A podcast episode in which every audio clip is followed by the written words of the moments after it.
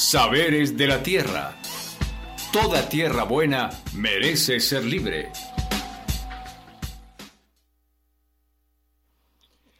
Hola, ¿qué tal? Muy buenos días. Les damos la bienvenida nuevamente a esta serie radial que se llama Saberes de la Tierra, porque toda tierra buena merece ser libre.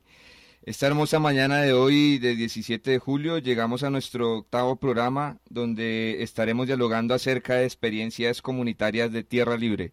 Recordamos que en los diferentes programas de esta serie radial de Saberes de la Tierra hemos tenido diversas voces donde hemos hablado sobre la importancia del papel de las mujeres campesinas, sobre las propuestas políticas para el campo y el medio ambiente que tienen que ver con la defensa del agua, el territorio. También hemos dialogado sobre los esos juveniles que se están tejiendo en la ruralidad del Sumapaz. Igualmente hemos hablado sobre las economías locales en estos tiempos de pandemia y hace ocho días hablamos sobre las diferentes figuras de ordenamiento territorial. El día de hoy, para dialogar sobre las experiencias comunitarias de Tierra Libre, tenemos como invitadas a dos mujeres muy especiales. Una de ellas es Ivonne Flores. Ivonne, buenos días, ¿cómo te encuentras? Buenos días a toda la audiencia de Nueva Época y a la audiencia pues de este programa de Tierra Libre, Saberes de la Tierra. También nos acompaña Sandra Restrepo. Buenos días, Sandra, ¿cómo te encuentras? Eh, buenos días a Elber, a Ivonne y a todas las personas que nos escuchan. Muy bien. Eh, agradeciendo pues la, la, invitación para participar de este bonito espacio de, de compartir. Bueno, las causas y efectos y consecuencias también de lo que estamos viviendo en la actual pandemia no pueden quedarse en simples anécdotas de un, de un, simple tiempo de anormalidad. Esta situación está sirviendo para dejar bien claro a quien lo quiera ver la necesidad de cambios muy profundos de nuestras vidas y cambios que necesita la sociedad. Y uno de esos cambios tiene que ver con la reflexión de cuál es nuestra capacidad de organización como comunidad, ya sea en la, en la ruralidad, desde las veredas o en los barrios en la ciudad. Y esta mañana nos, nos queda una pregunta muy importante a todas las personas que nos sintonizan en este momento. En medio de esta pandemia, ¿cuál ha sido la capacidad de, autoorganización con nuestros vecinos? Nos hemos sentado con ellos a buscar salidas frente a las diferentes crisis que nos plantea esta pandemia del COVID las crisis sanitarias, económicas, sociales. Si no lo hemos hecho, quizá esta sea una buena oportunidad para juntarnos, hablar, reflexionar sobre lo que está pasando analizar las diferentes implicaciones de este momento que estamos viviendo y quizás sentir pensar propuestas y salidas colectivas a estas problemáticas, porque sin duda la comunidad y lo comunitario posee una fuerza creativa capaz de transformar, capaz de generar procesos de cambio social basados en la solidaridad, el compañerismo, la vecindad, el apoyo mutuo. Y precisamente de esto queremos hablar con nuestras invitadas. Ivonne, Cuéntanos por qué es importante el trabajo comunitario para Tierra Libre. Eh, bueno, Elber, pues como tú lo nombrabas, existen múltiples problemáticas en los territorios, eh, principalmente el abandono del campesinado, eh, la falta de políticas para el campo, la profundización de un modelo extractivista, digamos que quiere extraer petróleo y, y minería, digamos, en nuestros territorios, problemas, digamos, en el tema de salud, y la falta de garantías de sus derechos de salud, de educación, de vivienda. Bueno, en fin, existen muchas problemáticas eh, sociales que han generado y fermentado el tejido social en los territorios y por esto, digamos, se ha agudizado en la pandemia. O sea, no es que en la pandemia haya traído eso, sino que se ha agudizado en la pandemia y realmente construir propuestas que ayuden a solucionar esas problemáticas son necesarias, realmente importantes porque lo comunitario ayuda y posibilita ese, esa, digamos, esas propuestas alternativas a estos cambios.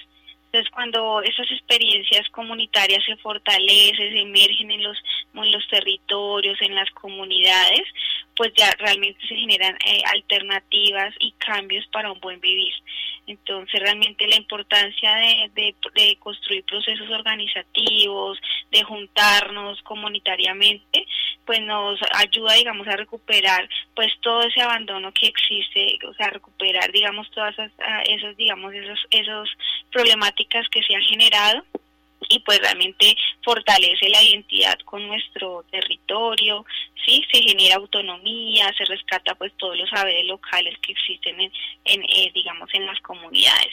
Entonces, pues la importancia es muchísima realmente valorar lo colectivo hoy en día eh, es, digamos, es necesario porque lo colectivo es sinónimo, digamos, de rescate de los valores, de la solidaridad, de la fraternidad, para poder enfrentar toda esta situación tan difícil que realmente estamos viviendo, porque sí estamos viendo una situación muy compleja.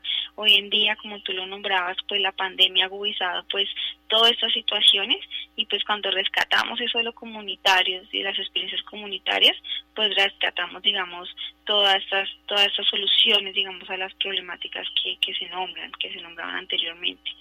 Entonces, pues por eso, digamos, la importancia de juntarnos, ¿no? De juntarnos pues para defender y proponer eh, sueños colectivos. Y Sandra, eh, ¿tú qué tienes para decirnos frente a este tema? Eh, realmente el trabajo comunitario nosotros como Tierra Libre lo consideramos vital. Yo podría decir que es el corazón y el centro de, todo nuestro proceso. Mm, y es importante, parándonos desde eh, a nivel mundial, entender que el modelo que tenemos económico, que es un modelo capitalista de producción y consumo masivo y voraz, evidentemente lo que ha hecho es eh, una, destruir muchos aspectos eh, de la vida, ¿no? Ha destruido la naturaleza mm, y toda expresión de la vida misma, ¿no? Y eso ha tenido repercusiones también en la vida comunitaria, porque este modelo también rompe con el tejido comunitario y rompe inclusive con, con el derecho a vivir, ¿no? ¿no? No somos ajenos a saber que, pues, que en nuestro país y en nuestro continente tristemente la vida de los líderes comunitarios está amenazada todo el tiempo. Eh, y de otro lado es un modelo que promueve principalmente el individualismo y la competencia. Y, y bueno, un modelo de este tipo, ¿qué otros resultados puede tener? Sino una crisis en muchos sentidos, ¿no? Crisis económica, crisis política, crisis social, ambiental, comunitaria. Y, y esa realidad es la que nos, nos ha hecho a nosotros como Tierra Libre replantearnos pues la necesidad de lo común, de qué manera salimos de este individualismo en el que nos ha metido el sistema y pasamos nuevamente a encontrarnos entre nosotros, a dialogar y a, a, buscar así sea un punto eh, de identidad, como lo menciona lo menciona Ivonne, ¿no? Eh, pero cómo se construye esa identidad, pues necesariamente haciendo cosas que ahora el sistema y esto en las ciudades creo que se vive mucho más fuerte de lo que se vive en el campo es difícil y en esta pandemia mucho más, ¿no? Y es que la identidad se construye encontrándonos, dialogando, intercambiando pues nuestros conocimientos eh, y de esa manera pues vamos encontrando pues esos motivos que nos hacen sentirnos parte de un territorio, reconocernos como parte del territorio, reconocer al otro que también habita el mismo territorio y el otro no son solamente las otras personas, también es la naturaleza que me rodea, que está allí, eh, la cultura y otros aspectos que son parte del territorio. Eh, y bueno, nosotros consideramos que es desde lo comunitario que se construye el buen vivir, un concepto eh, central, necesario y que hemos aprendido las comunidades rurales del país, las campesinas, las indígenas, un concepto que nos ayuda, pues, que, ¿qué es el buen vivir? Es tener las condiciones necesarias para que podamos ser felices, para poder vivir dignamente. Y sabemos que esas condiciones son condiciones que actualmente, que por años realmente en la historia de nuestro país, el Estado las ha negado, en ocasiones no entrega las condiciones necesarias y en otras, en otras ocasiones hasta arrebata esas condiciones, ¿no? Cuando desplaza, cuando hay eh, fenómenos eh, pues nacionales de desplazamiento, de violencia tan fuerte que lamentablemente en este país hasta el Estado las ha promovido, pues es arrebatar hasta las condiciones mínimas.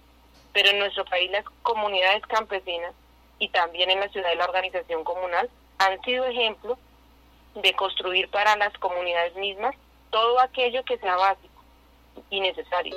Llámese una vía, llámese centro de salud, el polideportivo, la escuela, los acueductos comunitarios.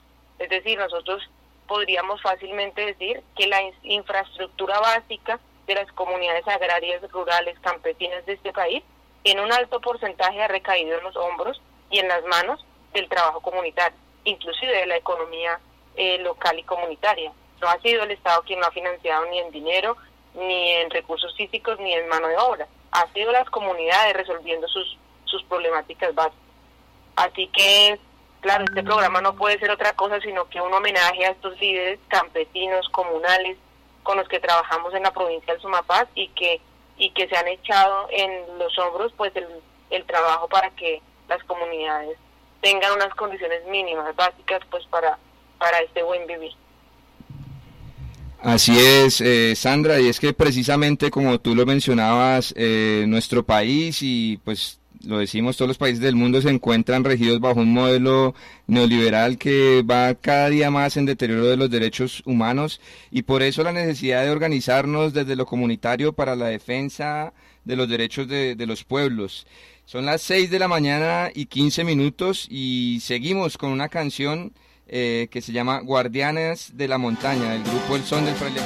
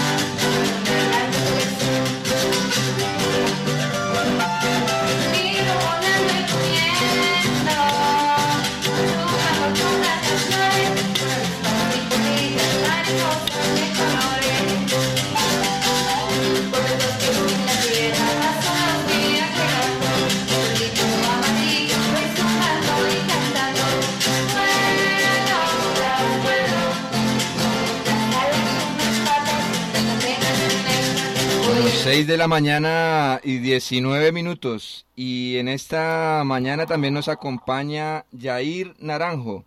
Yair es técnico agropecuario, él es oriundo acá de, de Fusagasugá, es agroecólogo y guardián de semillas. Buenos días, Yair, ¿cómo te encuentras?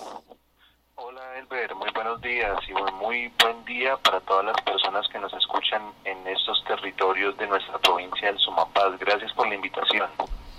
Aprovechamos y le damos un saludo muy especial a todas las comunidades campesinas que nos escuchan hoy en esta mañana tomándose un café en esta fría mañana del 18 de julio. Entonces, eh, Yair, cuéntenos un poco cuál ha sido su experiencia de trabajo frente a la conservación de semillas en Cundinamarca Boyacá, donde usted ha venido trabajando. Eh, bueno, eh, pues en, este proceso como pues como técnico agropecuario ecológico, también pues de acá de la provincia del Sumapaz, más o menos desde el 2014, 2015 inicia como un proceso de caminar esos territorios de Cundinamarca y por un proceso que también se genera eh, poder estar unos años en Boyacá y conocer un poco más de cerca estas propuestas de agricultura para la vida, de agricultura campesina, agroecológica, que se desarrollan en estos dos territorios. Y pues allí inevitablemente pues uno se encuentra que para poder tener esa soberanía alimentaria, esa autonomía, esa, esa autodeterminación de las comunidades, es necesario tener ese control colectivo sobre las semillas, las semillas nativas y criollas. Así que pues también pues para hilarlo con lo que venían hablando pues las compañeras, que también un saludo muy especial para ellas, la semilla pues es un factor que determina y pues representa, materializa lo común, que materializa esos bienes comunes de las comunidades, de los pueblos, que solamente son sostenidas por ese trabajo mancomunado, comprometido de campesinas y campesinos por mantener esas semillas que por tantos años nos han acompañado. Así que, pues en este tiempo, pues he tenido la oportunidad de acompañar comunidades en estos territorios y pues ha sido pues un aprendizaje muy enriquecedor el ver el gran valor que tienen las semillas, las semillas nativas y criollas, nuestras semillas, en la en la autodeterminación, en el fortalecimiento de esas propuestas de soberanía alimentaria, aunque también, pues lógicamente existen muchos intereses para que eh, las comunidades pues no tengan control sobre sus semillas, ¿no? Porque mueven mucho dinero, mueven muchos intereses y pues también una frase que siempre ha acompañado estos procesos y es que quien tiene tu pan tiene tu dignidad. Así que pues a través de la reunión, del encuentro, del intercambio de saberes y del intercambio de semillas, en algunas ocasiones de animales nativos y criollos, árboles forestales, sigue eh, pues este proceso, sigue este proceso de, de poder acompañar a las comunidades en la conservación de este bien común. Bueno, muchas gracias, eh, Yair. Eh, también es importante decir eh, que Tierra Libre ha venido realizando un trabajo político, pedagógico, de poder eh, configurar, construir comunidades que defienden la vida. esto representa en el actual contexto que estamos la necesidad de pensarnos y repensarnos nuevas formas de relacionarnos. En ese sentido, Tierra Libre ha venido construyendo una serie de escuelas en el Sumapaz que han permitido el fortalecimiento principalmente de las comunidades campesinas. Eh, Ivonne, cuéntanos un poco de esa experiencia que se ha venido haciendo desde las escuelas del agua. Eh, bueno, Elber, muchas gracias por darme la palabra. Pues bueno, te cuento que los espacios de formación eh, o esos espacios, digamos, de educación que se realizan en estos espacios organizativos, pues ayudan como a fortalecer también los conocimientos, las capacidades, digamos, de los que estamos involucrados en, estos procesos, ¿sí? Es, este espacio también, digamos, reivindica eh, también y rescata los saberes locales, digamos, de las comunidades ya que pues son vitales también para la construcción, digamos, de, organización social y de tejido social. Y por esto, pues digamos, en el tema ambiental nosotros nos hemos planteado escuelas de formación, eh, que digamos especialmente la Escuela del Agua es un espacio de formación política, jurídica, que trabaja, digamos, temas relacionados al, al, tema ambiental. ¿sí? Eh, las escuelas del agua nacieron en el 2016 más o menos eh, también por una situación, digamos, de conflicto con los territorios en el tema del extractivismo, pues como pues, varios saben, aquí hace unos años empezó a llegar, eh, digamos, las empresas multinacionales a concesionar eh, bloques petroleros y de allí nace la necesidad de juntarnos en torno a esta problemática, pero eso no es la única problemática en el tema ambiental, hay muchas otras problemáticas que ya se han tocado, digamos, en, programas anteriores que vincula a unos conflictos con el agua, unos conflictos con la naturaleza, ¿sí? Eh, digamos, por, por digamos, la avaricia de alguna, del hombre, digamos, frente a los, los bienes naturales que tenemos en nuestro territorio y esto pues ha hecho que los ejercicios de formación eh, eh, y capacitación o de eh, ejercicios de formación pues se emerjan digamos bajo esta necesidad de conocer nuestro territorio de profundizar digamos en, en el reconocimiento de lo que hay digamos acá en, en, en, este en la provincia de Sumapaz eh, y esta escuela, digamos, pues tiene estos objetivos, fortalecer las capacidades, digamos, eh, políticas, organizativas, eh, jurídicas y comunitarias de líderes de, de la región, ¿sí? desarrollar también propuestas conjuntas, propuestas regionales, pues en esos escenarios organizativos y comunitarios y propuestas orientadas a, digamos, a defensa del territorio, a defensa del agua, ¿sí? En intercambiar saberes y conocimientos, pues digamos, de lo que están haciendo las comunidades campesinas y las comunidades eh, en el territorio, entonces ahí intercambiamos experiencias frente a lo que se hace en cada una de ellas, eh, fortalecemos la articulación porque pues sabemos que solos no podemos avanzar en propuestas digamos alternativas a estas situaciones, sino que fortaleciéndonos regionalmente también podemos eh, actuar, digamos, de una manera conjunta y eficaz, digamos, para la solución de los conflictos. ¿sí? Eh, también, digamos, estas escuelas buscan eh, reconocer la importancia de la diversidad que tiene, la diversidad de los ecosistemas que tiene nuestro territorio y para eso pues hacemos varios escenarios de, de reconocimiento de, de, los lugares importantes de, esta, de la región. Entonces, pues digamos, eso tiene muchos objetivos, esos espacios de formación que vinculan, digamos, un, una ciencia muy bonita y es poder eh, vernos el uno al otro como iguales, ¿no? No es una formación basada en que uno es el que enseña y el otro aprende, sino que realmente todos aprendemos, todos enseñamos y pues eso, digamos, es un intercambio muy bonito que se da en esos espacios de formación. Eh, bueno, la Escuela del Agua eh, ha vinculado acueductos comunitarios, líderes comunales, juntas de acción, eh, eh, organizaciones campesinas de varios municipios, se ha vinculado a municipios de, Arbela, de Arbeláez, estuvo vinculado a este proceso de Fusa, de Pasca, de Tibacuy de Pandi, de Cibaté. Eh, hay varios municipios y organizaciones de estos municipios que se vincularon a la escuela, que se han vinculado a la escuela. Ya hemos hecho dos, dos escuelas del agua, escuela de promotores y promotoras ambientales. Eh, la última fue el año pasado, eh, organizada por el Comité Fusunga y pues Tierra Libre que digamos ha generado muchas digamos propuestas eh, de organización eh, para fortalecer el comité pero también para fortalecer estas organizaciones locales que les comentaba. Eh, bueno esta escuela ha sido pues estas escuelas han sido como itinerantes o sea que se han hecho en diferentes municipios o sea recorremos los municipios haciendo pues este ejercicio de formación eh, y pues que ha ayudado también a profundizar, digamos, y a reconocer cada uno de estos territorios.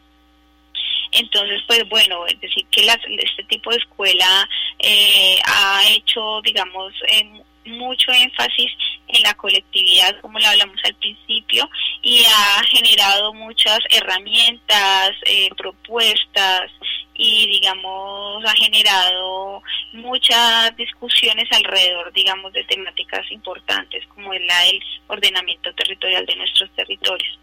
Entonces pues eh, digamos en esencia esto es lo que es la escuela del agua. Bueno, el manejo comunitario del agua, la defensa del territorio, la defensa del agua, de nuestra agricultura, son fundamentales, eh, mucho más teniendo en cuenta la aceleración del cambio climático, que es un problema más profundo, inclusive más grave que esta pandemia que estamos viviendo y no podemos eh, dejarlo a un lado. Y precisamente también otro, otro de los escenarios muy interesantes eh, que se viene construyendo son las escuelas campesinas agroecológicas. Ya hace varios años Tierra Libre viene tejiendo aquí en el Sumapaz y también en otros territorios esta propuesta. Y bueno, Sandra, cuéntanos un poco de esta experiencia.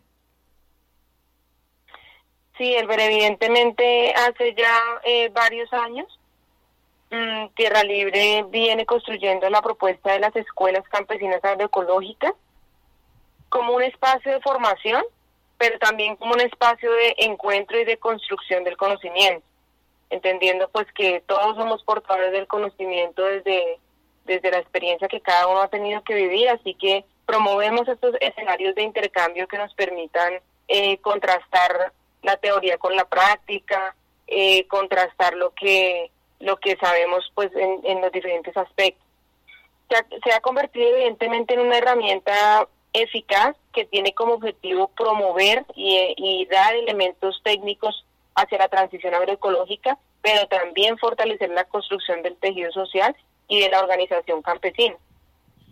Eh, son pues un proceso de formación, de construcción que es colectiva, que permite la participación de diferentes culturas, de diferentes generaciones, Allí van los campesinos y las campesinas adultas, pero también van los jóvenes y se piensan desde lo comunitario, desde lo territorial, eh, cuáles es que son estos elementos comunes a los que se le apuesta, digamos, entre todos, entre evidentemente la agroecología como, como un pilar eh, para este proceso de cambio.